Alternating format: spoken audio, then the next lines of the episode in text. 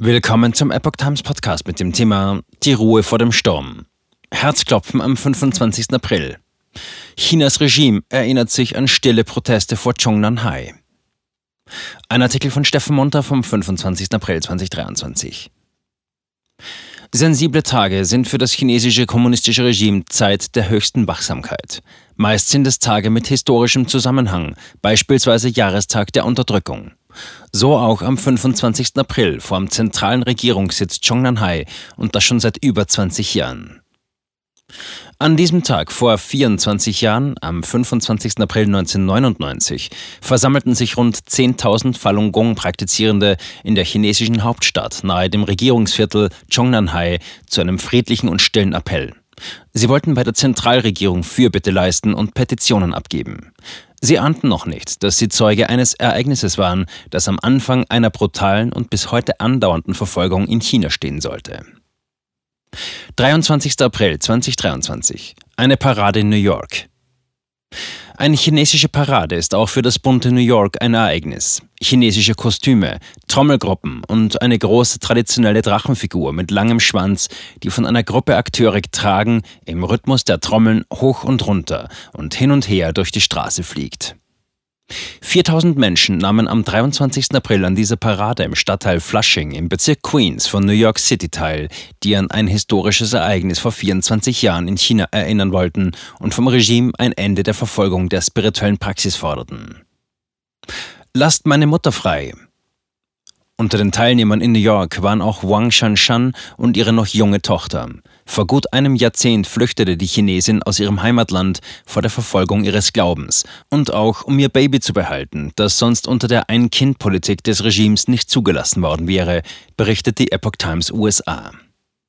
Auf der New Yorker Parade trug sie ein Plakat, auf dem sie um Hilfe bat für ihre Mutter Liu Aihua, Elf Verhaftungen hatte Frau Liu in China bereits überlebt, acht Jahre in verschiedenen Haftanstalten. Im März 2022 war die alte Dame zu weiteren vier Jahren Gefängnis verurteilt worden, wegen ihres Glaubens an Falun Gong. Ihr Ehemann Wang Guanghui war bereits im Jahr 2009 gestorben an den gesundheitlichen Folgen der Folterung während seiner Haftzeit, eingekerkert, ebenfalls wegen seines Glaubens. Tränen in einem Schrank. Dieser Tage sprach die US Epoch Times mit einem weiteren Familienmitglied von Wang Shanshan. In meiner Familie bin ich immer der Letzte, der es erfährt, erklärte Stephen Wang zur Verhaftung seiner Mutter. Der heute 36-jährige professionelle Tänzer und US-Bürger aus dem Bundesstaat New York verließ China vor 15 Jahren im Jahr 2008. Damals hatte er bereits zwölf Jahre klassischen chinesischen Tanz trainiert und wollte sich in New York der Tanzkompanie Shenyun Performing Arts anschließen, die versucht, Chinas 5000 Jahre alte und vom Regime fast vollständig zerstörte traditionelle Kultur wiederzubeleben. Stephen Wang erinnerte sich auch noch sehr genau an jenen Telefonanruf vom November 2009, als er vom Tod seines Vaters erfuhr. Er habe sich in einem Schrank versteckt und mehr als eine Stunde lang geweint. Er habe sich gefühlt, als sei der Himmel eingestürzt. Nie wieder würde er die vertraute Stimme seines Vaters hören, seine sanfte Kritik und seine Ermutigungen, das Leben in eine bessere Richtung zu lenken, ohne Verfolgung durch die Kommunisten. Zitat etwas, das ich nur im Fernsehen gesehen hatte, passierte plötzlich mit mir und plötzlich war eine Säule in meinem Leben weg. Zitat Ende. Durch seinen Glauben und hartes sportliches und tänzerisches Training verarbeitete Stephen Wang damals den Verlust seines Vaters. Und er hatte nur einen Monat Zeit, denn mit Beginn des Jahres 2010 sollte er auf der Welttournee von Shenyun dabei sein. Eine der Rollen, die Stephen Wang auf der Tournee 2010 spielte, war die eines Vaters, dessen Tochter von der chinesischen Polizei zu Tode geprügelt wurde, weil sie sich geweigert hatte, ihren Glauben an Falun Gong aufzugeben. Wang blieb eine Szene der Geschichte besonders in Erinnerung. Kurz bevor der Terror über die Familie kommt, hält der Vater das Mädchen noch in den Armen und streichelt ihr über das Haar. Die Szene erinnerte Wang an seine eigene Kindheit, als sein Vater ihn auf den Schultern getragen hatte. Es fühlte sich so glückselig an, so sicher, sagte Wang. Wie Wangs Familie erging es vielen Familien in China seit Beginn der Verfolgung von Falun Gong am 20. Juli 1999. Mittlerweile fordern schon seit fast 24 Jahren Falun Gong Praktizierende auf der ganzen Welt mit Kerzenlicht-Mahnwachen, Protestumzügen oder Paraden wie in New York diese grausame Verfolgung in China zu beenden, stets friedlich, wie schon am 25. April 1999 in Zhongnanhai in Peking.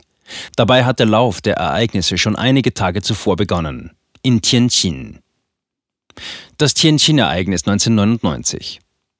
Denn wenige Tage vor dem 25. April ereignete sich in der rund 120 Kilometer von Peking entfernten Stadt Tianjin Folgendes. Der Physiker He Zuo-Xiu veröffentlichte in einer Zeitschrift der Universität Tianjin einen Bericht über Qigong und Falun Gong mit falschen Behauptungen.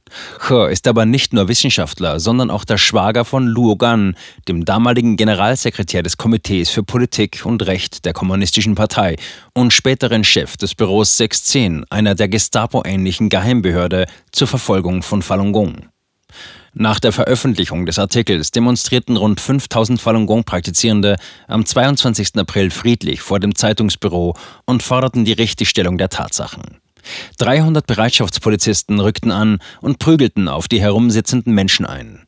45 Personen wurden verhaftet. Als andere um die Freilassung der Verhafteten ersuchten, wurden sie von der Tianjin-Polizei an die Zentralregierung in Peking verwiesen.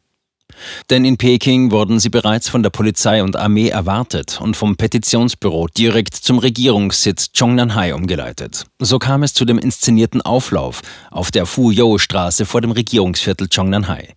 Die Falle hätte durchaus tödlich zuschnappen können, doch die Falun Gong-Praktizierenden saßen oder standen nur still auf dem Gehweg herum. Der US-Autor und China-Analytiker Ethan Gutman erklärte in seinem Bericht, ein Vorfall in der Fuyou Street von 2009, dass am Tor der verbotenen Stadt schon die Truppen mit aufgesetzten Bajonetten gewartet hätten, um loszuschlagen.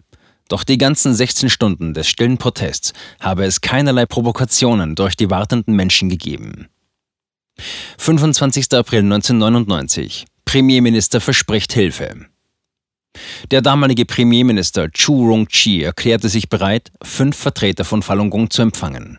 Während des Gesprächs erklärten die Praktizierenden, dass sie nur ihre Meditationsübungen in Frieden machen und sich im Leben nach den Prinzipien Wahrhaftigkeit, Gutherzigkeit und Nachsicht richten wollen. Sie schilderten, wie die Polizei in Tianjin sie behandelt hatte. Der Regierungschef sicherte ihnen zu, die Misshandlungen und Verhaftungen in Tianjin untersuchen zu lassen. Gleichwohl sicherte er den Falun Gong-Praktizierenden das Recht zu, ungestört ihre Praxis ausüben zu können. Die Menschen gingen daraufhin wieder ruhig nach Hause. Doch Chu Rong-chi konnte seine Sicht der Dinge und seine Versprechen nicht gegen den zu dieser Zeit herrschenden Staats- und Parteichef Jiang Zemin durchsetzen. Das Zhongnanhai-Ereignis wurde später von der Kommunistischen Partei Chinas, KPC, als Belagerung des Regierungsviertels dargestellt. Damit begründete Jiang Zemin auch die am 20. Juli 1999 gestartete Verfolgung von Falun Gong. Hunderttausende Menschen wurden seither verhaftet, gefoltert, zu Zwangsarbeit verurteilt oder ermordet. Schon seit vielen Jahren besteht der dringende Verdacht, dass vor allem Falun Gong praktizierende, aber auch andere verfolgte Menschen in China Opfer einer lukrativen Organraubindustrie des KPC-Systems geworden seien. Ein Zeitzeuge aus Deutschland. Chen Gang, ein in München lebender Chinese, erinnerte sich gegenüber der chinesischsprachigen Epoch Times an ein Ereignis aus seiner Studentenzeit. Am 4. Juni 1989 wurde in Peking die Hoffnung der Studenten auf Demokratie und Freiheit im Kugelhagel der Volksbefreiungsarmee und unter den Ketten ihrer Panzer blutig begraben. Das Ereignis ging als Tiananmen-Massaker in die Geschichte ein. An jenem Sonntag vor mehr als 33 Jahren hat Herr Chen bei der Rettung verletzter Studenten geholfen und sie ins Krankenhaus gebracht. Viele blutige Szenen hat er mit eigenen Augen gesehen, doch später leugnete das kommunistische Regime das Verbrechen an der eigenen Bevölkerung. Als Chen Gang rund zehn Jahre später, am 25. April 1999, erfuhr, dass viele Menschen nach Peking gekommen waren, um eine Petition einzureichen, für ihr Recht Falun Gong zu üben, hatte er das Gefühl, dass es sich um ein historisches Ereignis handeln müsse. Er war einerseits besorgt, weil er früher erlebt hatte, wie gnadenlos die kommunistische Partei handeln konnte. Andererseits bewunderte er die vielen Menschen, die gekommen waren, für ihren Mut. Zu diesem Zeitpunkt praktizierte Chen Gang bereits Falun Gong. Er praktiziert diese Meditationspraxis immer noch und geht manchmal zum Falun Gong Infotag auf dem Marienplatz und zeigte dort die sanften Übungen. Inzwischen praktizieren Menschen in mehr als 100 Ländern auf der Welt Falun Gong. In China wird es immer noch verboten.